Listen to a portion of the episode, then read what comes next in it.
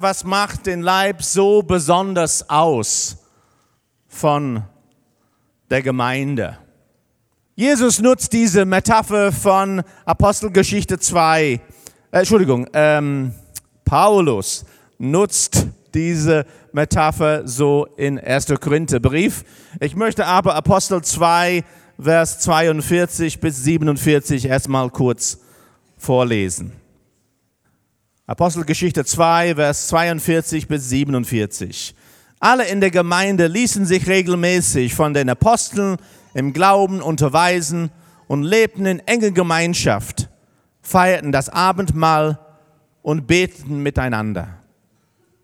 Eine tiefe Ehrfurcht vor Gott erfüllte sie alle.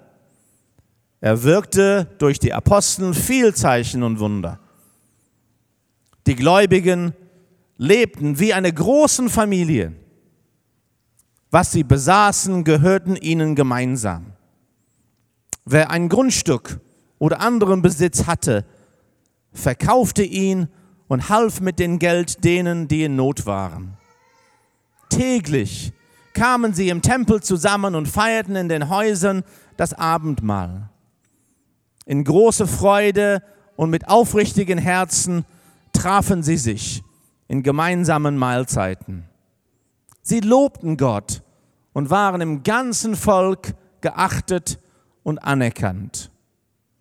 Die Gemeinde wuchs mit jedem Tag, weil Gott viele Menschen rettete. Wie ich gesagt habe, Paul hat diesen Metapher, ich hatte so auf meiner ähm, Präsentation als Titel was macht den Leib so besonders aus? Diese Metapher von Leib Christi oder der Leib als Gemeinde hat Paulus benutzt. Ich möchte ganz kurz zwei Aspekte von diesem Leib erstmal nennen. Ein Körper funktioniert in der Verbundenheit der Teile.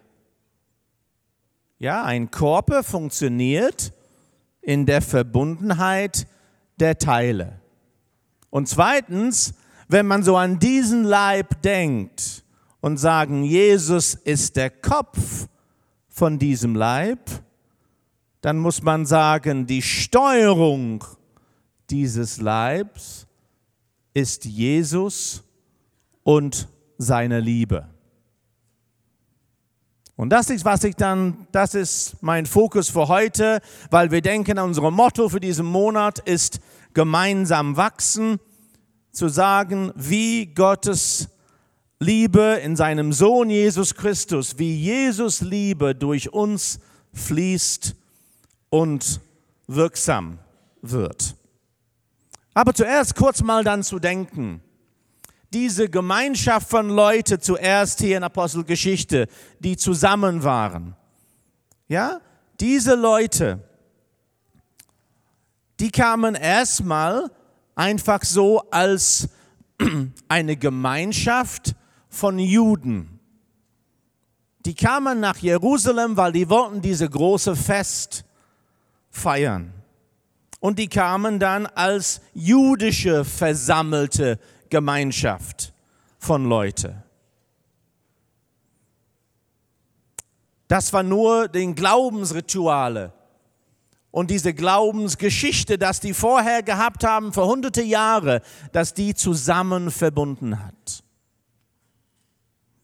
Gott hat diese Gelegenheit, alle diese Leute zusammen ganz strategisch benutzt. Weil alle diese Leute zusammen, die waren so wie Stellvertretende für die Juden in der ganzen Welt.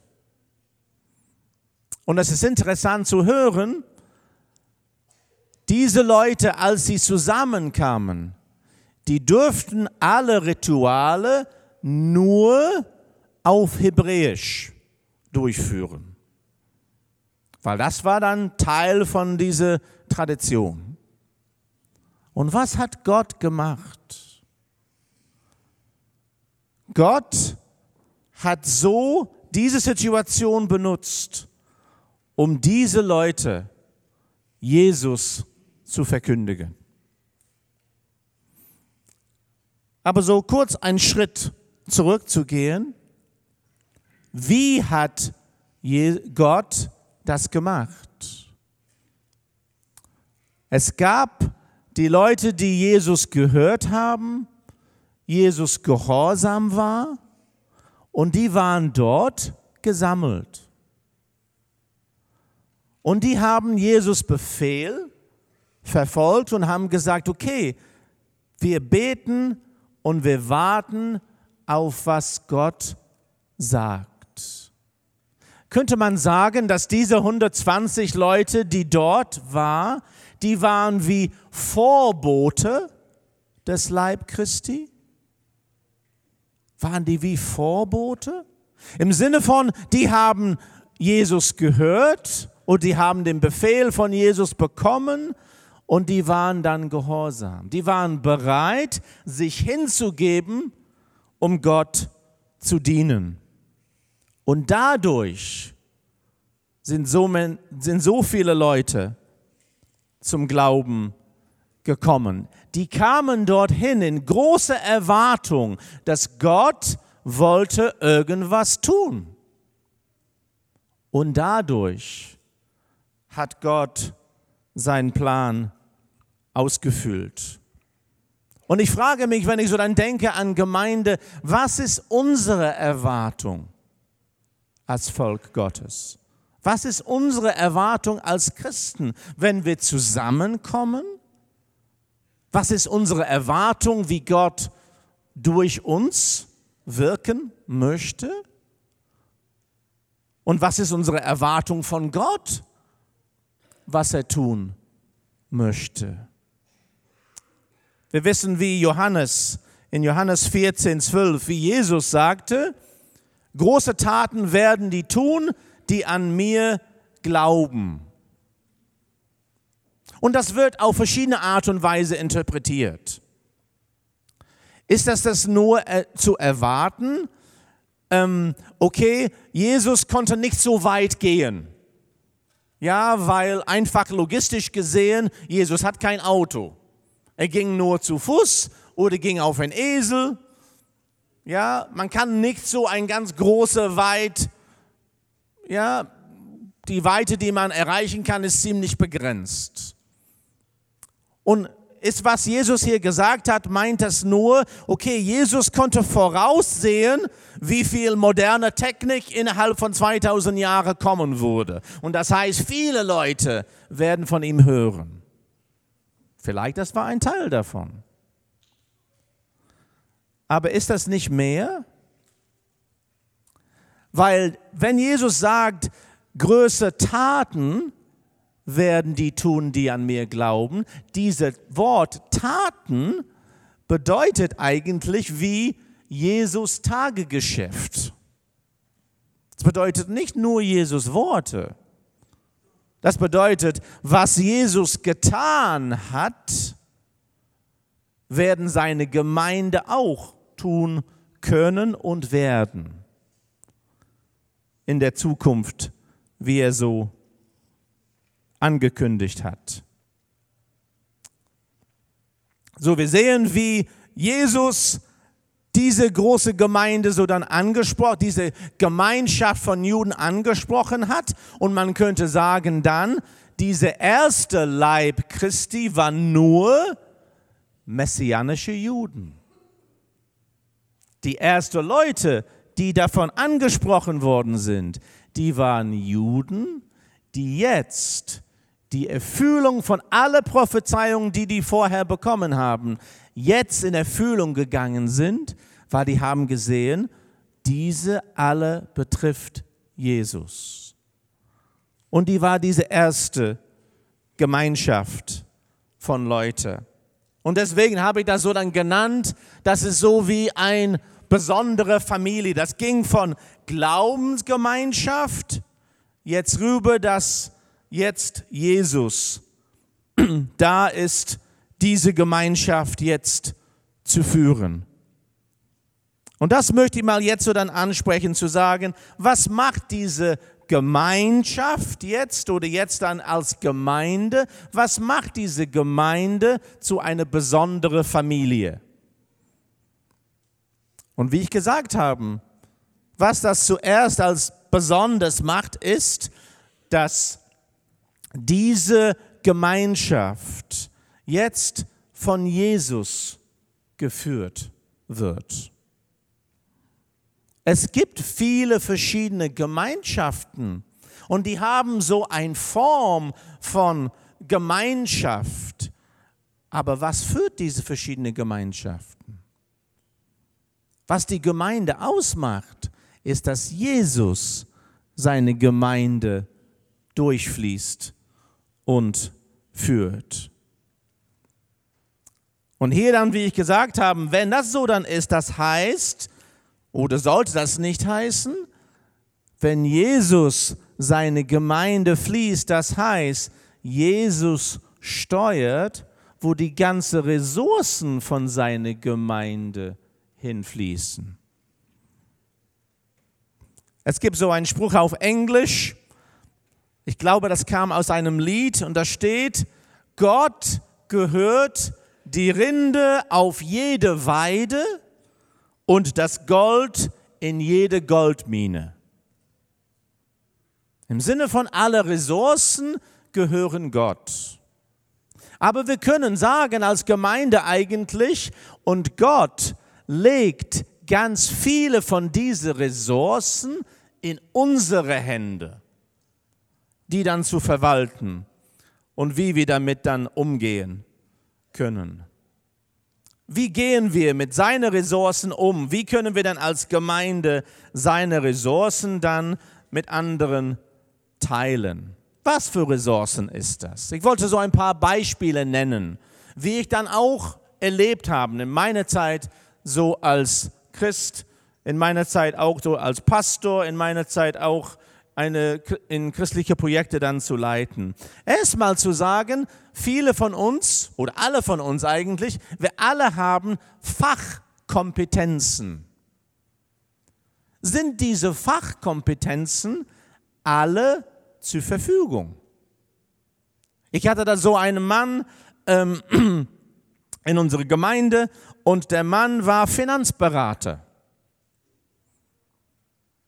Und in seinem Gebet, Gott hat ihm so angesprochen zu sagen, du kannst seine Finanzberaterfähigkeiten für die Gemeinde anbieten. Und er kam dann zu mir und hat gesagt, David, in deinem Kontaktkreis, das du dann hast, bestimmt hast du Leute, die Finanzberatung brauchen. Das ist eine Ressource. Das geht nicht nur um Geld direkt, es geht um, wie man sein Geld verwaltet. Ja, ganz oft es wird gesagt, es geht nicht darum, wie viel Geld du hast, es geht darum, wie du mit deinem Geld umgehst. Und so war das. Er hat mir so diese angeboten, er sagt, wenn du davon hörst, dass jemand so dann Finanzberatung brauchst, bitte sag mir Bescheid. Am nächsten Tag wir hatten dann eine Kindergruppe. Ich habe die Kinder dann abgeholt und die Mutter war sehr, wirklich sehr, sehr trau, sehr besorgt. Die Mutter war schwanger mit vierten Kind. Die Frau hat den größten Kind in unserer Nähe für 20 Jahre zur Welt gebracht. War ein ganz großes Kind, aber das war so nebenbei. Aber so, die hat gesagt, und wir sind kurz vor unser Haus zu verlieren. Und ich habe gesagt, da kann dieser Mann einsetzen. Und ich habe gesagt, ich bringe dich in Kontakt mit jemandem und wir gucken mal, wie das weitergeht.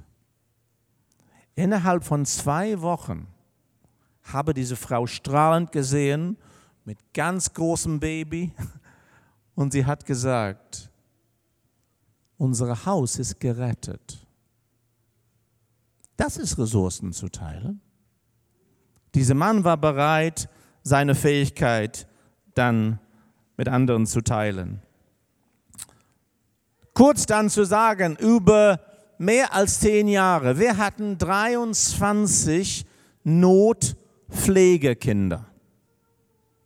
Ja, ich sage das im Sinne von Notpflegekinder, im Sinne von, die waren Familien und anderen, wo wir Kontakt direkt gehabt haben. Nicht vom Sozialdienst zu uns geschickt, nicht von irgendwelchem Amt zu uns geschickt, Familien, wo wir Kontakt mit denen gehabt haben. Und was mir so während dieser Zeit, wir hatten Kinder von zwei Jahre alt bis 18 Jahre alt, wir hatten die manchmal für ein paar Tage, wir hatten die manchmal für mehrere Monate. Die kleinen Kinder, die wir gehabt haben, wir haben nie, nie ein Kleiderstück kaufen müssen. Nie. Warum?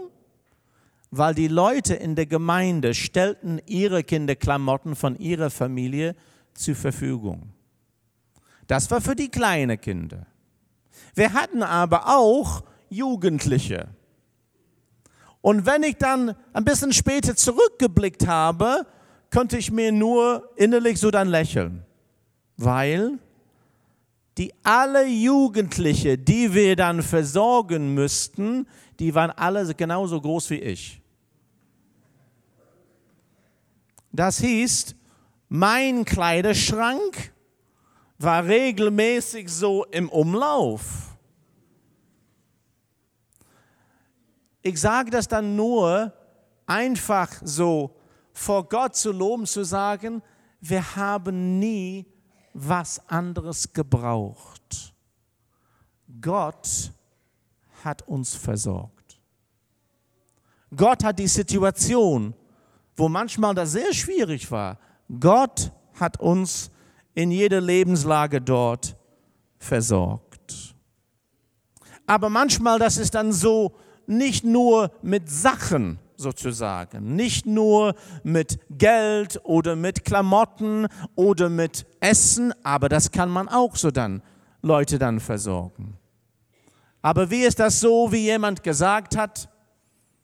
Ein christlicher Leiter brachte das auf andere Worte im Leib Christi. Ich fand seine Aussage dann sehr berührend. Er hat gesagt, es klingt vielleicht schwachsinnig, aber die Wahrheit ist, manchmal suche ich nur jemand, der bereit ist, mich an die Hand zu nehmen und nur ein paar Schritte meines Wegs mit mir zu gehen das ist auch Liebe. Bin ich bereit? Sind meine Augen und meine Ohren auf, weit genug zu hören? Geh ein paar Schritte mit diesem Mensch in seinem Leben. Ein paar Beispiele würde ich hier kurz dann nennen. Wir hatten so einen Anruf von einem Krankenhaus in unserer Nähe, weil wir wussten, dass ich so ein christliches Zentrum geleitet habe. Ich bekam einen sehr komischen Anruf. Herr Wilson, es ist ein komisches Anliegen, die ich dann bete, aber haben Sie möglicherweise Klamotten für einen jungen Mann? Ich habe direkt gedacht, er ist genauso groß wie ich. Muss dann sein. Ne? Ja, leider, der Mann wurde bei uns im, im Krankenhaus gestern Abend eingeliefert mit Rauchvergiftung. Ein Brand in seinem Haus. Und der arme Mann ist nur in Boxershorts und Socken. Und wir wollen ihn jetzt entlassen. Wir haben keine Klamotten, nur aus der Leichehalle. Das wäre nicht schön. Ne? So, ich bin dort hingegangen mit Klamotten, habe den Mann abgeholt, brachte ihn erstmal zu uns nach Hause, was zu trinken, was zu essen. Erzähl mir mal, was ist passiert? Wir gingen zu deinem Haus. Das war so ein Messihaufen, kann man nur sagen. Das war den letzten Tag, bevor er sein Haus verlieren soll. Dann saßen wir zusammen und habe gesagt, erzähl mir mal, was ist passiert? Er sagte mal, vor zwei Jahren ist meine Mutter verstorben. Meine Welt fiel auseinander. Seitdem habe ich wirklich nicht funktioniert. Er brauchte jemand einfach ein paar Schritte diesen Weg mit ihm zu gehen. und wir könnten ihm helfen. Wir hatten eine Frau und einen Mann bei uns in der christlichen Sprachschule. Und die waren ein junges Ehepaar, die waren ein junges deutsches Ehepaar. Die Frau war Flugbegleiterin. Sie litt aber unter sehr schwieriger, tiefer Depression. Sie wollten aber so in eine Sprachschule dann teilnehmen. Und während dieser Zeit in der Sprachschule als Christen, viele haben dann dieses Ehepaar dann sozusagen aufgefangen. Die haben aber bei uns gelebt. Und ich werde niemals vergessen, ich saß auf, auf dem Treppenhaus in unserem Haus. Ich saß auf den Treppen mit dem Mann von dieser Frau und er sagt, ich weiß nicht, was ich tun soll. Ich weiß nicht, wie ich meiner Frau helfen kann. Sie ist so tief in Depression. Und wir sind ein paar Schritte diesen Weg gegangen. Ein paar Wochen später, die gingen nach Hause, ein paar Wochen später habe ich einen Brief bekommen, wo die Frau gesagt hat, jetzt bin ich in Behandlung, jetzt geht's bergauf. Danke, dass ihr Zeit für uns genommen haben. Sind wir bereit, den Weg mit anderen zu gehen? Sind wir bereit, mit unseren Augen und unseren Ohren zu hören und zu sehen. Ich glaube, manchmal ist das schwierig, könnte man sagen, manchmal ist das macht das einfacher. Man kommt so in einem Riesengebäude wie diesen am Sonntag, man sagt dann Hallo, aber ehrlich gesagt, oft ist das etwas oberflächlich, oder? Und wir wollen wirklich nicht hören, wie es die Leute geht. Ja, ich habe jemanden so gehört, sie sagten, ich frage dich nicht, wie es dir geht, falls du mir das sagst. Ja? Aber sind unsere Augen und Ohren so auf, dass wenn wir mit jemand einfach so Hallo sagen und die kurz erwähnen, dass Jesus in unserem Kopf sagen kann, nimm ein bisschen Zeit, gehe ein paar Schritte mit diesem Mensch.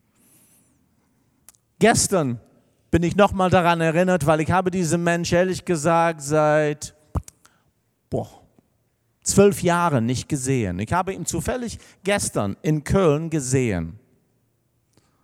Vor 18 Jahren ist das jetzt her. Wir waren in der Gemeinde. Ich habe diesen Mann begrüßt. Und als ich diesen Mann begrüßt habe, diese kleine Stimme kam in meinen Kopf, es geht diesem Mann wirklich nicht gut. Und er hat mir dann begrüßt und gelächelt, weil manchmal bei Leuten, die aus anderen Ländern kommen, muss man immer lächeln. Ne? Und ich habe ihm gesagt, geht es dir wirklich gut? Weil er hat gesagt, ja, ist alles okay. Ich habe gesagt, geht es dir wirklich gut? Und er hat mir so angeguckt fast mit Tränen in seinen Augen, hat gesagt, wenn du das wusste. Sagte, ja, dann lassen wir uns treffen. Lassen wir uns zusammensitzen. Und was ist passiert? Er hat mir dann erzählt, er sagte, ja, mit mir und meiner Frau geht das zurzeit nicht so besonders. Und ich war dann auf Reise Nee, die waren zusammen im Heimatland und viele von seinen Freunden, die Männer, die gehen so in Clubs, wenn die allein sind. Und die haben ihm immer gesagt, ja, komm mal mit. Und er sagte, nee, was, was soll ich da in solche Clubs dann suchen? Brauche ich nicht. Aber an diesem Abend hat er gesagt, okay, ich gehe mal mit. Und so hat er sich eine Prostituierte, Prostituierte geholt. Und kurz danach, was ist passiert? Sein Handy ist geklingelt und seine Frau war dran. Und die Prostituierte hat den Handy aufgenommen. Hallo! Kannst du mal vorstellen, die Frau war nicht so begeistert. Aber dann in der Situation der Mann auch nicht. Und er kam nach Hause und er sagte, ja, jetzt glaube ich, ist alles vorbei. Und Gott hat mir so angesprochen zu sagen, das ist nur vorbei, wenn die das wollen. Aber wenn die bereit sind, miteinander diese Situation zu verarbeiten, kann es weitergehen. Und so waren die bereit. Mit viel Gebet, mit viel Geduld, mit viel Tränen, mit viel Auseinandersetzung. Die haben es geschafft mit Gottes Gnade. Ein paar Schritte den Weg mit denen zu gehen. Ich komme dann zum Schluss. Jesus sagt in Johannes 10, Vers 10, ich bin aber gekommen und bringe Leben. Und das im Überfluss. Vor vielen Jahren habe ich einen Bibellehrer in unserer Region in England gehört und er hat diesen Vers, Johannes 10, Vers 10, so formuliert. Er hat gesagt, denk mal so dann dran. Jesus präsentiert sich und sein Leben als ein Glas Wasser. Diese Glas ist nicht halb leer, ist aber auch nicht voll und ich will nicht hier rumkippen. Nein, er sagt, dieses Glas fließt über. Und das heißt, wenn dieses Glas fließt über, alle, die in der Nähe sind, werden nass. Und dann hat er die Frage gestellt, wenn Jesus in uns ist, dann sollte das sein, dass mein Leben und dein Leben auch fließt über. Wer wird nass? Wer wird nass von dein Leben und mein Leben? Was die von mir und von dir bekommen, wer wird nass? Darf ich mal kurz beten? Beten wir mal kurz zusammen. Können mal sitzen bleiben. Jesus, wir danken dir, dass du uns so lieb hast. Jesus, wir danken dir, dass du für uns gekommen bist. Jesus, wir danken dir, dass du nicht nur, dass du uns lieb hast, aber dass du so gerne möchtest, dass dein Leben und deine Liebe durch uns an anderen fließt. Nicht nur innerhalb der Gemeinde, aber vielleicht auch viel tiefer, dass es durch uns fließt außerhalb der Gemeinde. Jesus, bitte, willst du uns leiten. Amen.